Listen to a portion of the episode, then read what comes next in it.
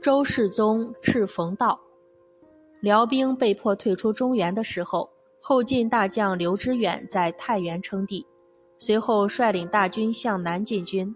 刘知远的军队纪律严明，受到中原百姓的欢迎。刘知远很快收复了洛阳、汴京等地。同年六月，刘知远在汴京建都，改国号为汉，这就是后汉高祖。刘知远只做了十个月皇帝就得病死了。他的儿子后汉隐帝刘承佑即位以后，公元950年11月，辽军攻打后汉辖地，后汉隐帝任郭威为天雄节度使，前去抗击。郭威率军离去不久，隐帝忽又派使者去杀郭威，郭威大怒，带兵攻入东京，隐帝为郭威部队所杀。另立新帝后。郭威又率大军前去抗辽，行到潭州时，数千名将士鼓噪起来，将黄旗披在郭威身上，要拥戴郭威为皇帝。郭威接受了他们的建议，废刘因公，自任监国。第二年正月，后汉太后无奈下诏书，授予郭威皇帝玉符。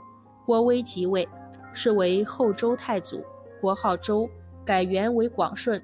后汉从此灭亡。郭威，公元九零四至九五四年，字文仲，邢州尧山（今河北龙窑人）。十八岁从军，后晋末曾协助后汉高祖刘知远建国，任枢密副使。汉隐帝时任枢密使，负责征伐之事，并平定汉中、永兴、凤翔三镇叛乱。称帝后于显德元年（公元九五四年正月）病逝。在位三年，庙号太祖。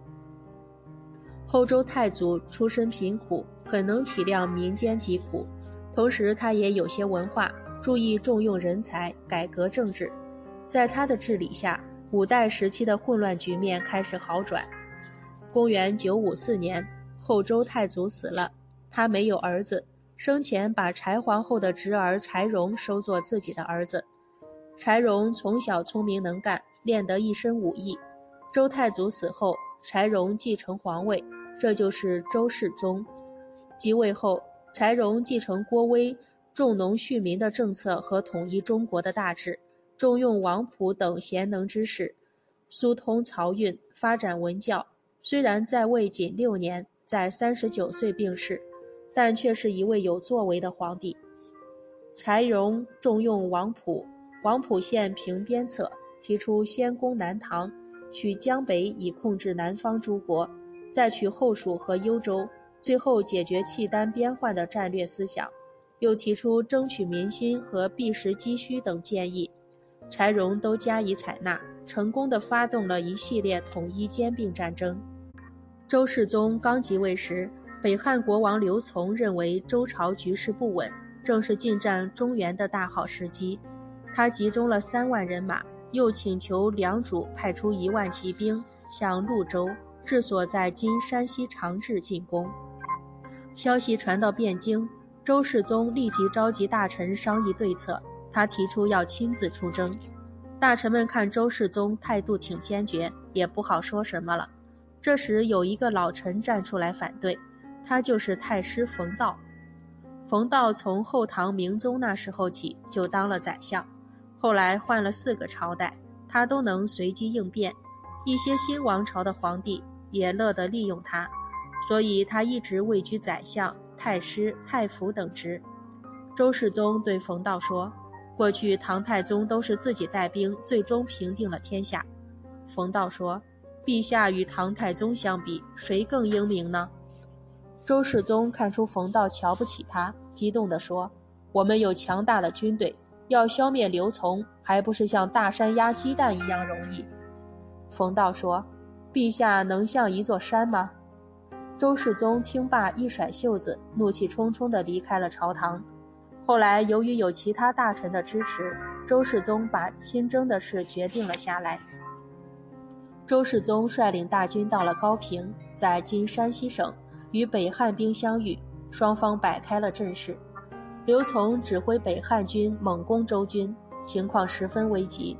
周世宗见状，亲自上阵，指挥他的两名将领赵匡胤和张永德各带领两千名亲兵冲进敌阵。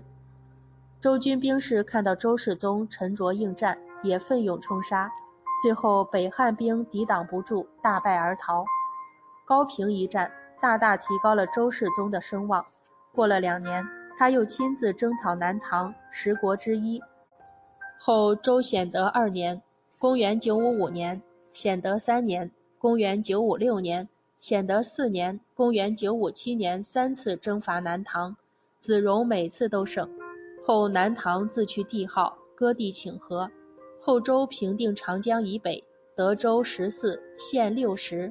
后周又谋取属林地。显德二年，公元955年，大败后蜀，取秦、成、接奉四州。显德六年，公元959年。柴荣以契丹没有彻底离开中原为由，决意北伐。后周多次将辽师击败，取燕南之地。柴荣于此役染病班师，很快就病逝，未能完成统一大业。柴荣在位六年，多施仁政惠民，不只是减免苛政，还在大兵过后，淮南大饥时，命发放米粮与淮南饥民。其未竟之志。在他死后，由赵匡胤继续完成。他死后，由年仅七岁的儿子柴宗训接替皇位，就是周恭帝。